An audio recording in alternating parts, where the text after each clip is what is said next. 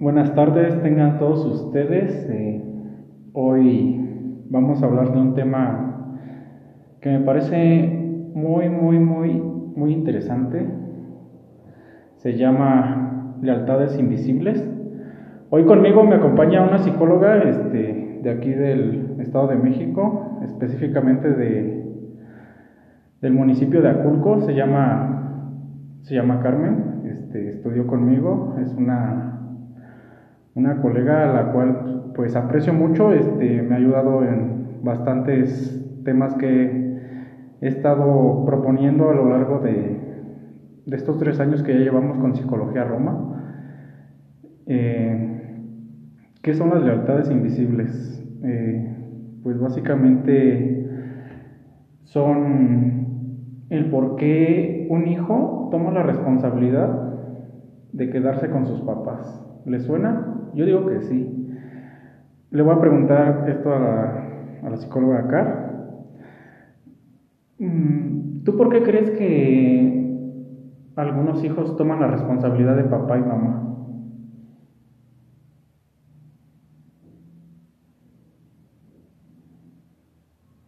Por el miedo a, al rechazo de los padres.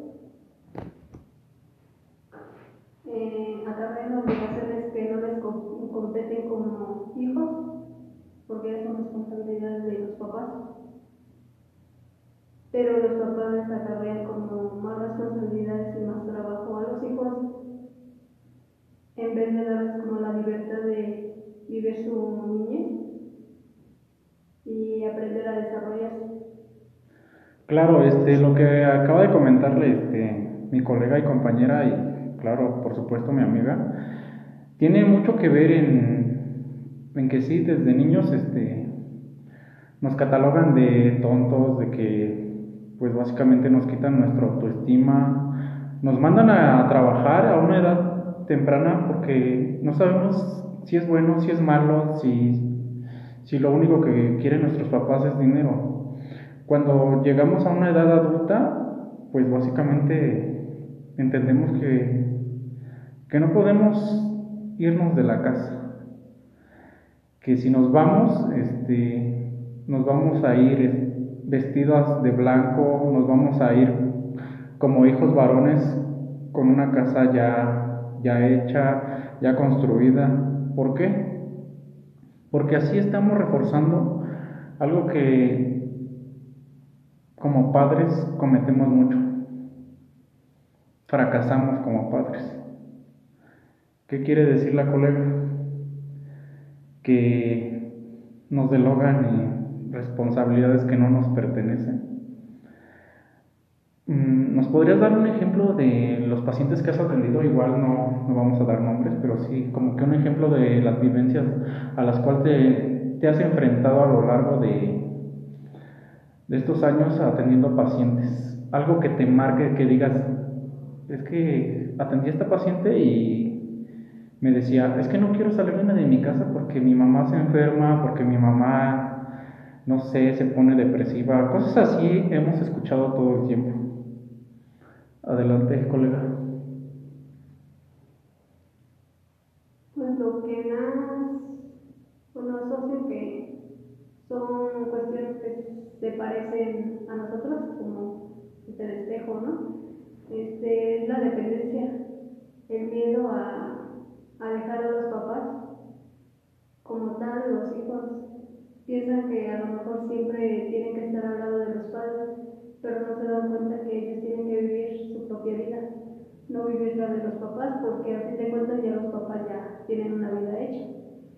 Aparte de que los papás son como la presión, donde como que los tienen, no sé, en una burbuja de cristal que no los dejan ser ellos mismos, ¿no? Ser la persona auténtica que tienen que ser.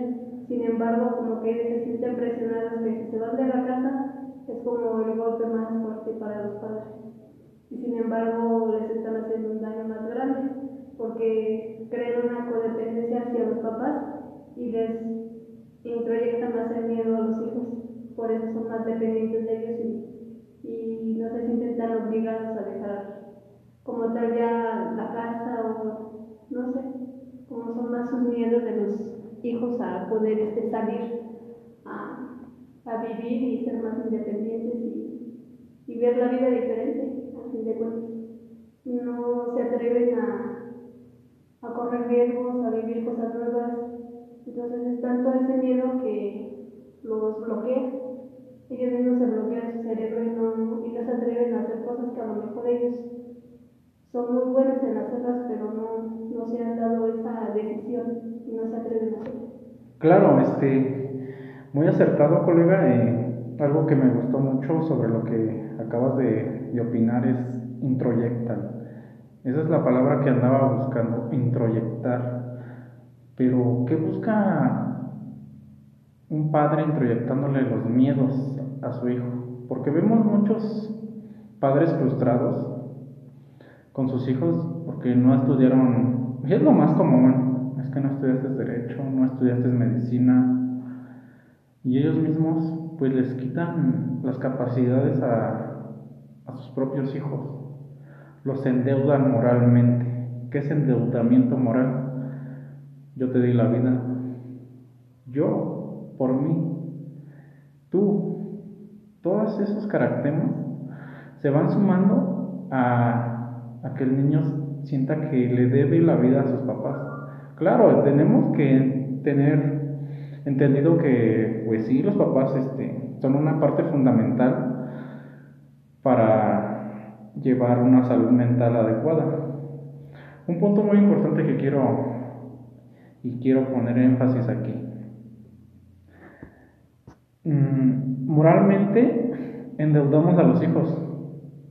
Les decimos, ay hijo, ya estás grandecito, construime la casa porque el borracho de tu papá no tiene los suficientes pantalones. ¿Le suena? Claro que sí. Les puedo apostar que el 80% de la población que está viviendo aquí en el norte del Estado de México sufre el endeudamiento moral. ¿Y cómo los pueden identificar? Muy fácilmente. Las personas que están endeudadas moralmente y que básicamente perdieron el reconocimiento de sus padres desde que tenían de 8 a 15 años, escuchan corridos, escuchan canciones muy apasionadas. ¿Qué quiero decir con esto? No es que sean narcos, no quiero decir que, que estén muy enamorados, simplemente pues básicamente ahora que muchos y la mayoría van a Estados Unidos, regresa con su guardadito, su dinero, y pues una forma de decir, pues, ahora yo soy el empoderado, ahora yo, yo tengo el dinero, tú no significas nada para mí, papá. Me pendejeaste mucho, pero gracias a tus consejos salí chingón. Eh, fueras lo que fueras, alcohólico, este, drogadicto, que tuvieras dos, tres mujeres, eh, pues no nos dejaste de apoyar y estoy agradecido contigo, papá. Claro que no, esos tipo de personas siempre van a estar endeudadas moralmente con los padres. ¿Por qué? Son el clásico hijo que va y presume las calificaciones a su papá, que va y le presume la camioneta, eh, le compra, y lo vemos aquí, terreno, les compra cosas, les compra roperos, este, les arregla la casa, todo este tipo de cuestiones tiene que ver porque nos endeudaron moralmente y eso se le llaman endeudamiento o deudas familiares que no podemos pagar. Otro tipo de consecuencias que acarrea es que las personas que viven con una lealtad invisible son básicamente son personas que no son felices con su pareja, no tienen un mando o una vida, básicamente le piden permiso a su mamá y a su papá. Oye papá, ¿qué voy a hacer? Fíjate que mi esposa me, me grita en la casa y se mete la suegra endiablada porque dice, pues, ¿cómo vas a tocar a mi hijo? Y, mi hijo es único y tú qué, y las corren a las nueras. Ese tipo de personas, creo que la mayoría se identifican, están endeudadas y tienen lealtades invisibles hacia, hacia sus padres. Esto nos conlleva a que muchos hijos se suman a que pues no sean reconocidos. Y le voy a pedir otra opinión a mi colega Carmen de que cuáles son las principales o modalidades en las que se manifiesta una lealtad invisible.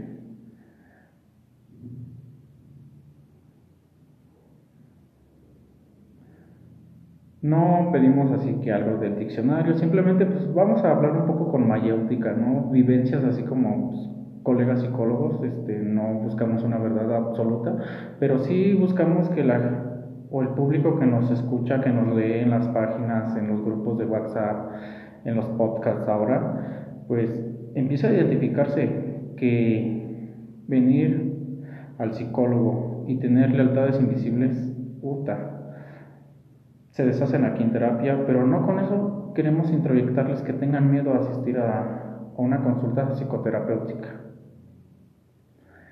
Que, ¿Cómo has notado eh, el comportamiento de los niños? ¿Por qué no quieren estudiar? Y esto va mucho a que están endeudados y que tienen muchas lealtades invisibles, porque solamente le obedecen a uno de los padres y casi siempre cuando se tienen lealtades invisibles, uno de los dos padres es ausente. ¿Cómo lo vive en la comunidad de donde diariamente pues practica esta bella profesión? Porque esta profesión es sumamente complicada y quien se quiera dedicar a esto, me está saliendo un poco del tema, es leer, leer, leer, leer, leer y claro, este, ponerlo en práctica. No tenemos, como les dije hace un momento, es una verdad absoluta, pero sí estamos capacitados para ayudar a este tipo de personas con esta problemática a la cual estoy llamando lealtades invisibles. Pues el miedo a la autoridad como tal, ambas, ya sea el padre o la madre, este, comúnmente les obedece más algunos al papá por el miedo el niño a, pues no sé, que sea golpeado o tal vez rechazado o que lo tienes que hacer porque yo te digo con esas afirmaciones y, y ya empiezan los niños pues, con el miedo, ¿no? Sí me tengo que aplicar porque si no pues mi papá me le da esas opciones, ¿no? Entonces como tal ya, ya le metió esas introyecciones al niño y ya lo está condicionando. Lo vas a hacer por esto y por esto. O con la mamá, porque a lo mejor la mamá es la que lo cubre tal vez de algunas cuestiones del niño que hace mal y ya para maquillarlas tal vez pues se va con la mamá que es un poco más débil en la cuestión emocional y que ya la mamá pues, le da afecto como tal pues algo significativo para él pues sería darles un abrazo o él a decirle al papá que, que lo tiene que hacer ¿no? ya como tal pues ya el niño pues se siente con un poco más confianza con la mamá mientras no está el padre y tal vez el padre pues, es el ausente pero es con más autoridad que la mamá entonces, como tal, los dejan hacer pues, lo que quieran a los niños, ¿no? Y pues ya cuando cambian los papeles, tal vez algunos días está el papá, lo hacen bien, pero pues vuelve la rutina y pues el padre se va a trabajar, la mamá se queda en casa y los niños pues vuelven a hacer lo que sea, ¿no? En pocas palabras, lo que se les la gana. Claro, y no estamos con pelos en la lengua, este, muy acertado este, tu opinión, este, te agradezco mucho que que me acompañaras en esta tardecita lluviosa. Este, siempre es un placer este, compartir eh, opiniones, comentarios contigo. Son demasiados enriquecedores para mí y espero que también para el público en general.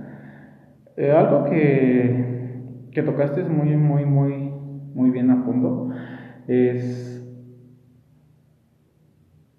hacen lo que se les hincha la gana. Claro, son personas que a los 15, 16, 17 años dicen, ya soy adulto y me voy a tomar, me voy a fumar marihuana, me voy a fumar un cigarrito y lo postean en Facebook, Twitter o se dan a conocer mucho. Son personas o son chavos que pues, tienen el manejo de, de los autos de sus papás, de los caballos y sienten y andan presumiendo pues, que ellos tienen una vida casi resuelta, ¿no? Usualmente son personas con muy obsesivas compulsivas. Mm, cuando tienen dinero no saben qué hacer con ese dinero. Otro de los patrones que vamos a encontrar en las lealtades invisibles es que andan buscando a papá y a mamá porque nunca los tuvieron.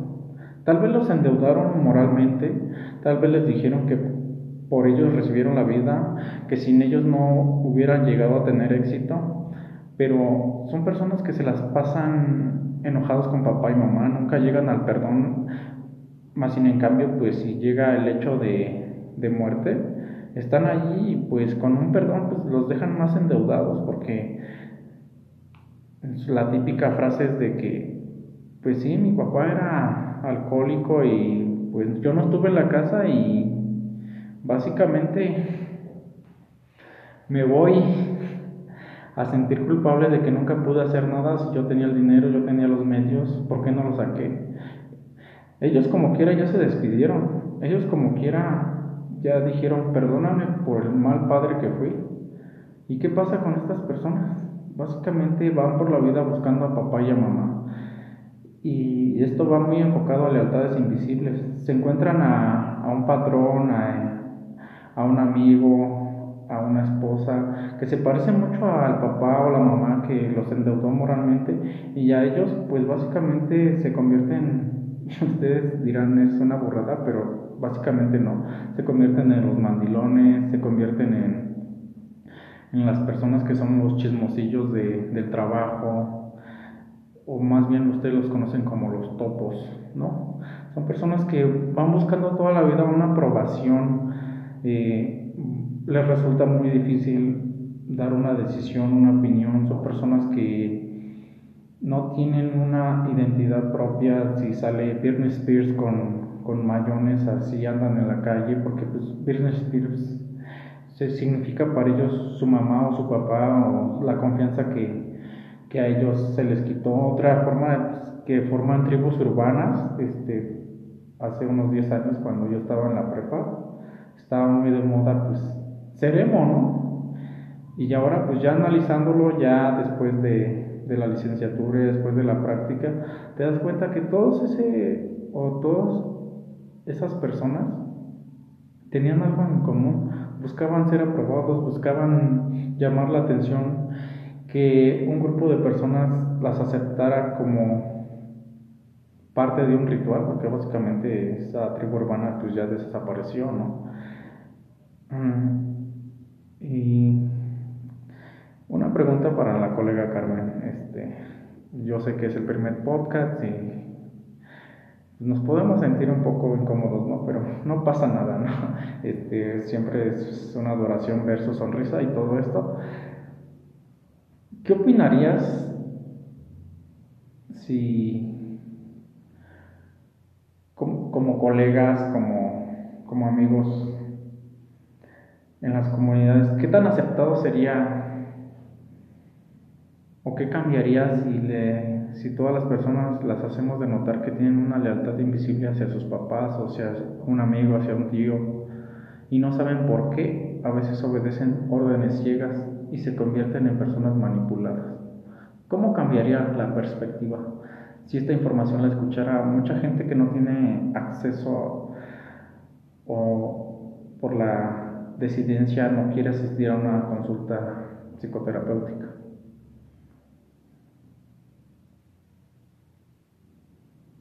Pues primero sería como la confianza ¿no? de las personas.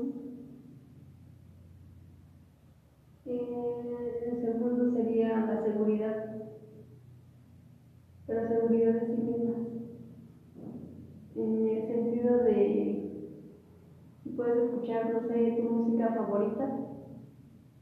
Así es, ¿no? Como escucharte un podcast que ahorita estamos Pero que te deje algo, que te deje esa enseñanza, ese aprendizaje y que realmente mentalmente puedas cambiar, tal vez por un minuto, la forma de pensar o, o la forma de hacerlos divagar con sus pensamientos de oye, sí es cierto, no puedo cambiar esto, a lo mejor puedo cambiar mi pensamiento, el que era negativo a un positivo, o no sé, alguna actividad puedo hacer esta mejora. A lo mejor la estabas haciendo mal y no sé, darle como un cambio ¿no? a, tu, a esa manera de pensar, de vivir en el momento, el presente. Claro, este, estás en toda y demasiada razón. Mm, muy buenos puntos otro punto que quiero agregar aparte de, y complementando el comentario de mi colega y compañera, son esas personas que, que a veces este, pues no les puedes mentar la madre porque se te van a los golpes. No puedes ofender a su papá aunque sea alcohólico, aunque les pegue, aunque les pegue porque pues es sagrada, son personas que mitifican demasiados a sus padres, a sus amigos. Y lo han escuchado y voy a dar un ejemplo pues, básicamente más real de que cuando pertenecemos a un grupo de amigos que se juntan en la esquina o a lo que le llamamos clica, amigos este, a talonear, de que no te metas con mi amigo porque yo sí te parto tu madre. Son personas que se vuelven muy protectoras, son personas que sienten que hay una identidad allá afuera y van pagando y ofreciéndote una vida llena de lujos. Son los clásicos patanes, ¿no? Y me refiero a esto porque los clásicos patanes son los que están más endeudados, son los que más tienen lealtades invisibles. ¿Cómo conquistan a las muchachitas de 15, 16, 17 y 18 años? Pues les ofrecen una casa, les ofrecen que tienen carro, que tienen dinero.